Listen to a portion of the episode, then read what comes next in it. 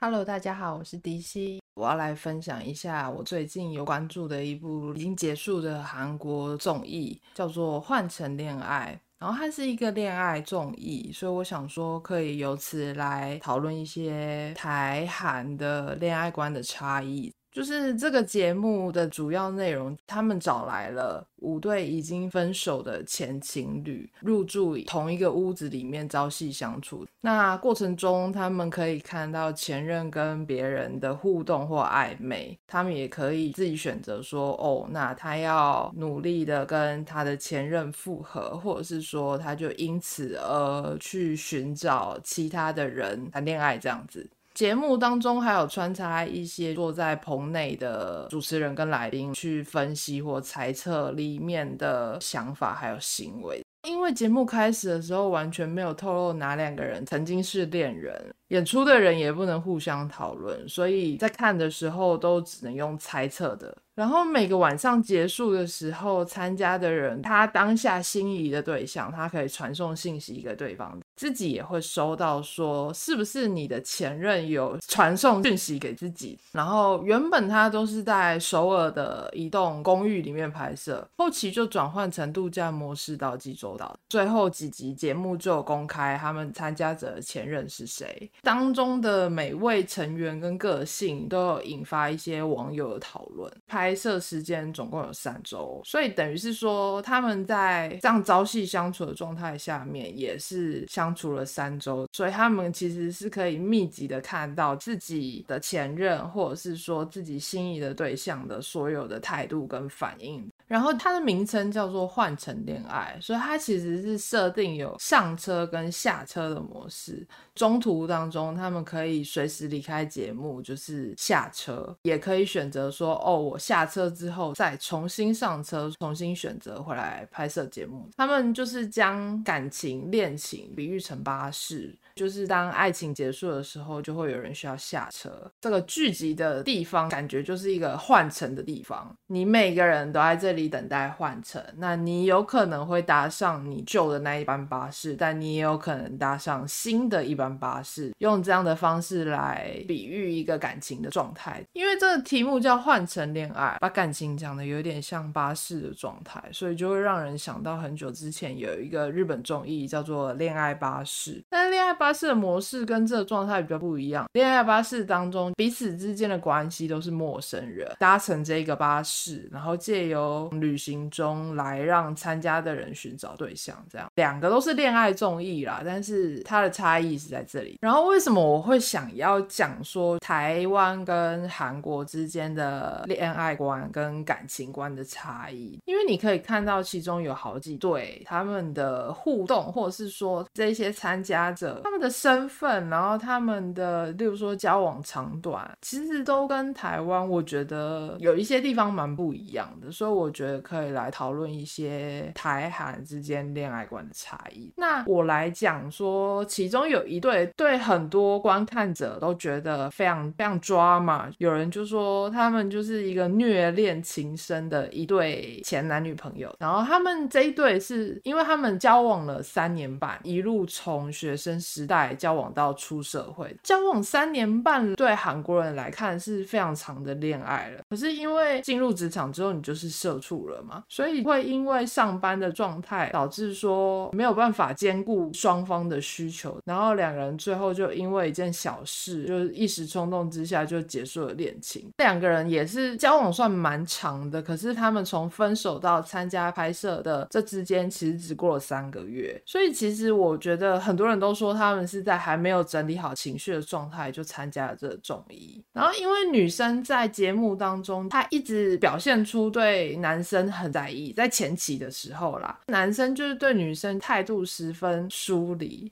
女生就有一点，上个月之前我们还在一起啊，为什么你现在就变成这样的感觉？男生就对女生说，女生是一个非常好的人，然后也很善良，然后哪里都很好。女生就很疑惑，如果我在你眼中那么好的话，那为什么你不爱我呢？然后男生就非常理智的回应他说：“你是一个很好的人，跟我们适不适合是两个要分开讨论的事情。因为你很好，可是我们两个对彼此的状态无法兼顾这件事情是两个人没有办法妥协的，所以其实两个人是不适合的。他就觉得说两个人不应该要再耽误彼此，所以他才会觉得说两个人应该要好好分手，然后让彼此去找更好的人。可是女生就很崩溃离开，男生帮女生提行李，女孩子离开之后，男生就在他们公寓的阶梯里面哭倒在地，然后大家就会知道说，哦，其实他虽然前面看起来很理智，一直试着要拒绝对方，但其实他根本也没有放下那个已经三年半的感情，因为毕竟他们也才分手三个月，所以大家就觉得说，他们这个故事真的是非常的揪心。然后后来女生有重新回来录制节目。因为女生其实真的是很好、很可爱的人，所以其中有一个男生在选择方面，从头到尾每一次选都是选他，所以他就觉得说，既然他的前男友已经这样子觉得两个人不适合，那是不是就放手让彼此去找到新的恋情？所以他最后就放下了他对前男友的感情，然后好好的跟别人约会。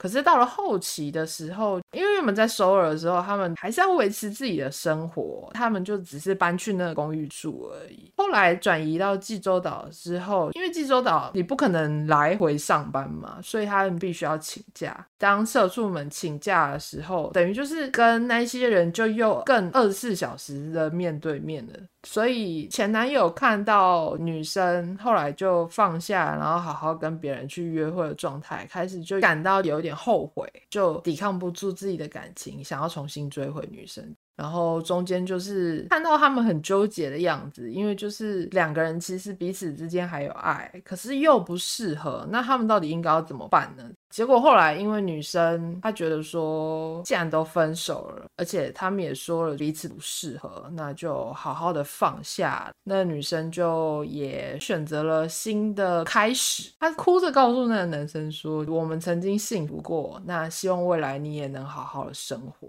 我觉得整个综艺方面来讲，就是说，哦，虽然我们分手会让人很疲惫、很伤心，可是你分手之后，你重新休息、重充电之后，你还是可以再继续认识新的人，然后再找到适合你的对象相爱这样子。那其实我觉得整个节目的主轴是要讲这些。其实还有另外四对的前情侣嘛，那其中其实也是蛮多人物蛮有趣的，我就不一一讲述了。因为其实认真去看的话，其实可以看到他们呃有一些跟台湾类似的恋爱观，但是也有一些是蛮不一样。welcome. 讲到这个，会想到说，之前有播出另外一个韩国的也是恋爱综艺，叫做《Change Days》。它的内容是说，他们找来了冷淡期的三对情侣，那三对情侣对彼此的伴侣都已经缺乏了心动的感觉，所以他让这一些情侣在节目中交换伴侣约会。最后你可以选择说，哦，你要回去跟现任，他是现任哦，他不是前任，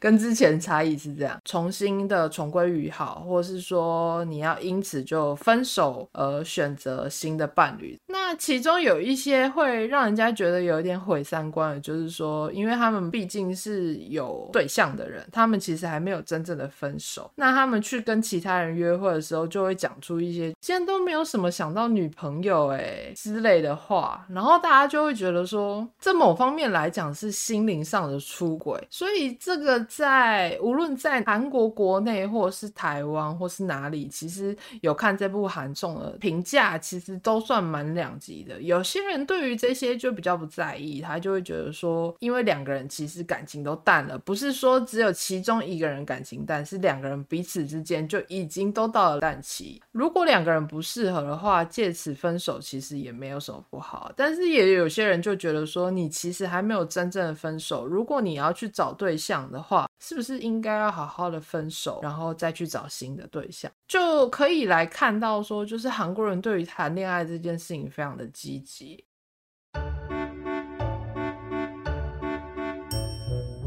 刚刚讲的当然是比较极端的例子，是还没有分手，他们只是处于冷淡期，他就去找新的对象。但是我觉得这是一个中意的，有点类似狗血的状态吧，所以这应该不是常见的。如果你真的这样做的话，一定会被说是渣男渣女。但是实际上的话，我觉得到了冷淡期，如果两个人都冷淡期的话，应该是非常有可能就直接提分手，然后就去找下一个对象。那他们一分手之后，就会马上跟大家讲说：“哎，我分手了。”如果是很难过的分手的话，就会说约一通啊，然后大家喝酒，然后发泄。那不然就是说跟朋友讲说，那我今天没有对象，你是不是有好的对象可以介绍给我？那或者是说，自从通讯软体非常盛行之后，有一些手机上面的交友软体，他们其实也很常用很多他们自己的交友软体。那他们也会在交友软体上面很认真的找对象。在韩国跟台湾的差异，我觉得对于爱情时间观念其实差蛮多的。在韩国人来讲，交往超过半年就已经算是蛮久。的蛮厉害，算是蛮稳定的，因为他们的习惯就是感觉不错就会先约对方，然后约个几次之后就会觉得说，哦，如果这个人我有好感，我想跟他交往，我就直接告白了。告白之后有差就是说，如果你被拒绝了，他就会马上斩断这个人，然后换下一个人。但如果告白成功之后，两个人就是交往。通常这样子快的一星期，然后不然就到一个月就会搞定。你跟这个人彼此到底应该要进入交往关系，或是不要？但是也有一个礼拜就分手的，这其实也是蛮多的，因为他们不会觉得说，哦，我要到非常喜欢他，基本上就是我有好感，我就可以先跟他交往。因为其实适不适合或是感情，其实都是可以之后再培养。对台湾来讲，台湾的爱情时间观念，你要说到稳定期的话。基本上一定是超过一年，一年的话就可以说是稳定期。我觉得三年以内都可以，就是称在说你是热恋期。那三年以上就是稳定期。那七年之后就会开始感情淡了。所以台湾有一个七年之痒的形容，就是说你七年到了就会忍不住开始劈腿啊，或是爱上别人啊。所以有人说七年其实是一个感情的关卡。所以如果你要说这一对情侣是经过了爱情长跑的话，大部分其实都是用在七年以上的恋爱才会用“爱情长跑”这个词，所以两个国家的爱情时间观念其实蛮不一样的，那个时间的长短的差异其实蛮大。然后因为爱情时间观念不一样，所以两个国家对于交往纪念日的差异其实也蛮大的。在韩国来讲的话，交往百日纪念其实就是一件很重要的大事。他们除了很注重情侣之间过节这件事情，还有另外一个原因，就是因为可以交往到一百天，对他们来讲其实是蛮不容易的事情。那台湾要过交往纪念日的话，大部分都是过交往周年纪念日，就是有一点类似说这个感情的生日，两个人一起长了一岁，所以大部分都是一周年、二周年、三周年这样在过。然后还有一个，我觉得从韩国衍生出来跟谈恋爱跟感情观有关的词汇，叫做渔场管理。其实应该蛮多人都有听过这个词吧？但这词其实是从韩国来的，但后来到了。呃，台湾其实也蛮常人在用的。渔场管理的意思就是说，它会同时周旋在每个对象之间，就会让人很像在管理一个渔场，很像在喂鱼。就是如果你今天跟一个你的鱼群的其中一位关系变淡了，就要喂食他。喂食他的意思就是说，哦，我要跟他增加见面的机会，或是聊天的次数，来给他一些养分之类的，让这个感情不至于消灭。但如果关系太热络的时候，就需要节食。节食的意思就是说，可能会冷淡对方，或是直接消失来拉开距离。他会拿捏好一个跟对方的距离，不会太近，也不会太远，让你又跑不掉，但是又不能靠近。无论男女啦，都会有这种渔场管理的事情。讲到渔场管理，就会想到前阵子非常有名的一部韩剧，也是已经结局了。如果有兴趣，都可以看看。因为男的帅，女的美嘛。这部有名的韩剧叫做《无法抗拒的他》，女主角叫韩韶熙，然后男主角是宋江。那其实内容就是在讲男主角就是一个非常著名的渔场管理，就是因为有渔场管理这个词。后来就衍生出了一个新的名词，叫做海王。男生就是指海王，然后女生就是叫海后，意思就是说他有像海一样大量的鱼需要被管理，比起渔场还要更加大量，所以他们用这样的形容对象非常之多，多到不行的人。然后我觉得韩国还没有进入交往阶段的时候，就会维持一个有一点暧昧。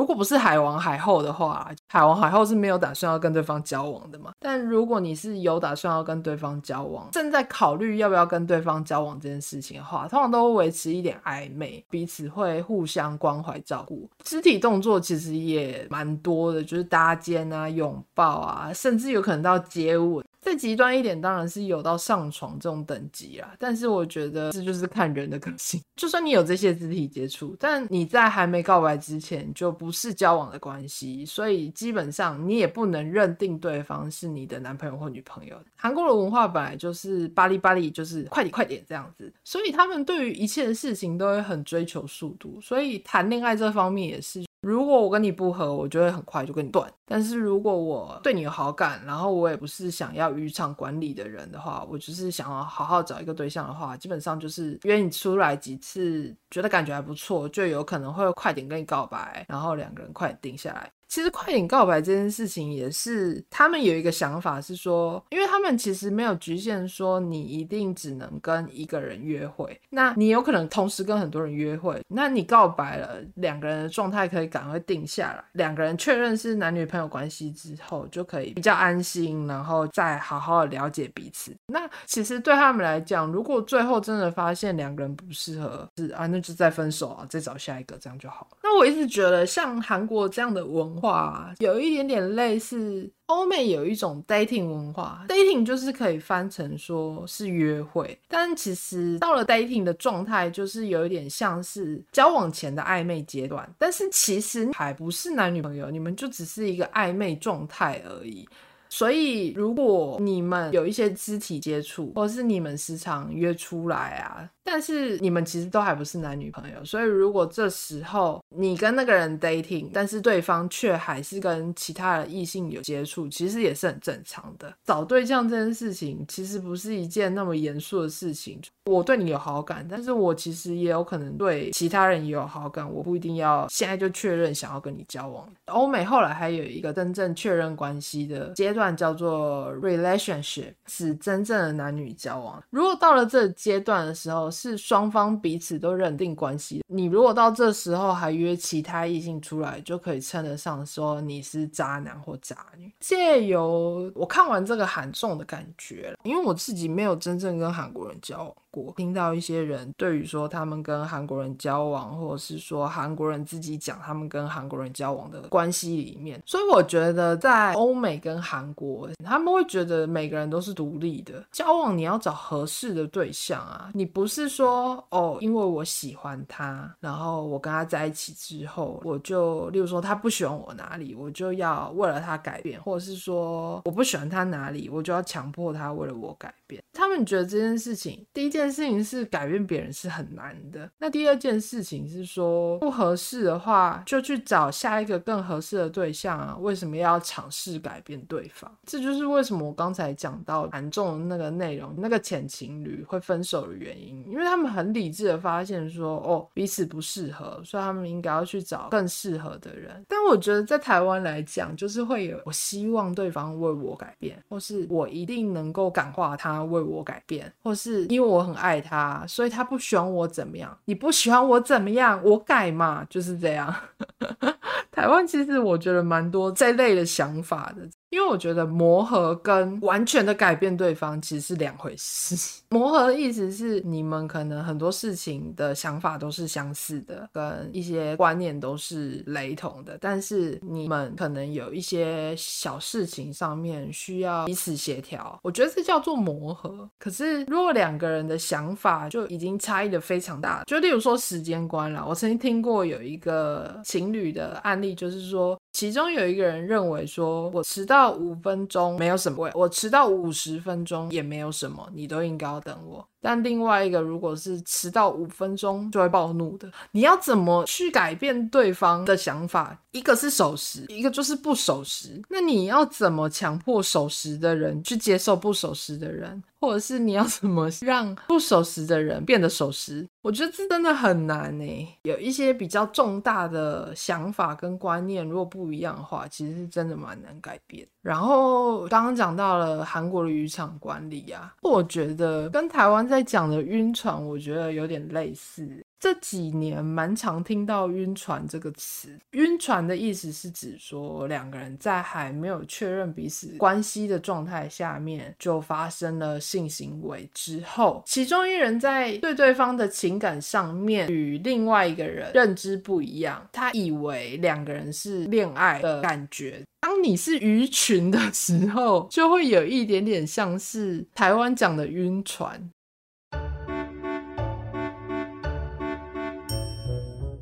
那讲到最后啦，我就来分享一个我身边朋友的故事。这是一对情侣，那情侣我就称作女生叫春娇，男生叫志明。跟春娇、志明我觉得有点类似，但是角色的内容是反过来。我是从朋友那边听到的啦，但因为我其实是认识志明跟春娇，但是我跟他们不熟，就是我从学生时期毕业之后就没有再跟他们联络。志明跟春娇是一个爱情长跑很久的。一对情侣，然后两个人是从学生时期就交往，两个人是不同学校，呃，虽然都在北部啦，但联系也没有联系到可能每天都见面这样子，但基本上应该就是有空或假日就会见面。然后有一天，志明就跟他的女生好朋友，因为他女生的好朋友分手了，很难过，然后两个人就去喝酒疗伤。那我觉得志明对那女生朋友一定也是有一点感情，应该也算是喜欢，反正就是。两个人喝酒之后就上床了。他们两个上床之后，志明就觉得他很喜欢他那个女生朋友，就跑去跟他女生朋友说两个人要不要在一起。但志明那时候其实还没有跟春娇分手，他就这样子跟他的那女生朋友讲，然后他那女生朋友就表示说他还是很爱他前男友，他们上床只是一时，有点类似酒后乱性。那女生朋友就拒绝了他。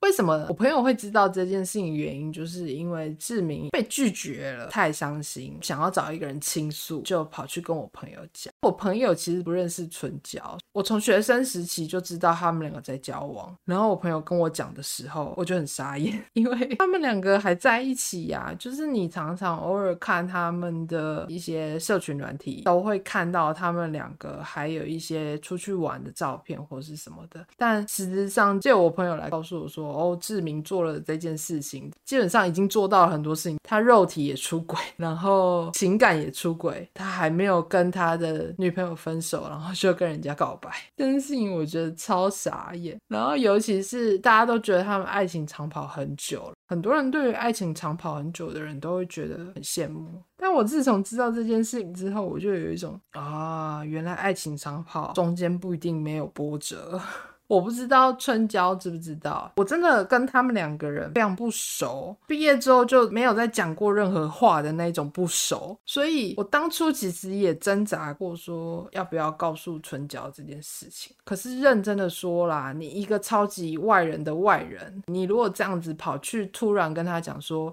哎、你男朋友在外面跟人家上床、欸，哎，然后他还跟人家告白被拒绝了，你觉得听到人作何感想？第一个点就是他会相信。信你吗？因为你们又不熟，就是你就只是仅限于知道有这两个人存在而已。然后我也想过说，是不是要匿名传讯息之类的，可是又觉得说，哎，那如果志敏已经其实跟春娇坦白，他们两个只是没有在公开场合跟大家讲这件事情的话，那其实你又很像是在戳他的伤口啊。我最后就选择说，哦，那我不要参与这件事情，我完完全全就是一个旁观者的状态，在看这两个人。但因为后来我也是陆续看到这两个人也没有分手，一直在一起，后来也结婚生小孩了。我每次只要听到别人对于爱情长跑感到很羡慕，或是跟我说，哎，那个谁谁谁跟谁谁谁是爱情长跑，哎，好好什么之类，或是他们好厉害哦，我都会有一种人家跑的路上到底经历了什么，其实你也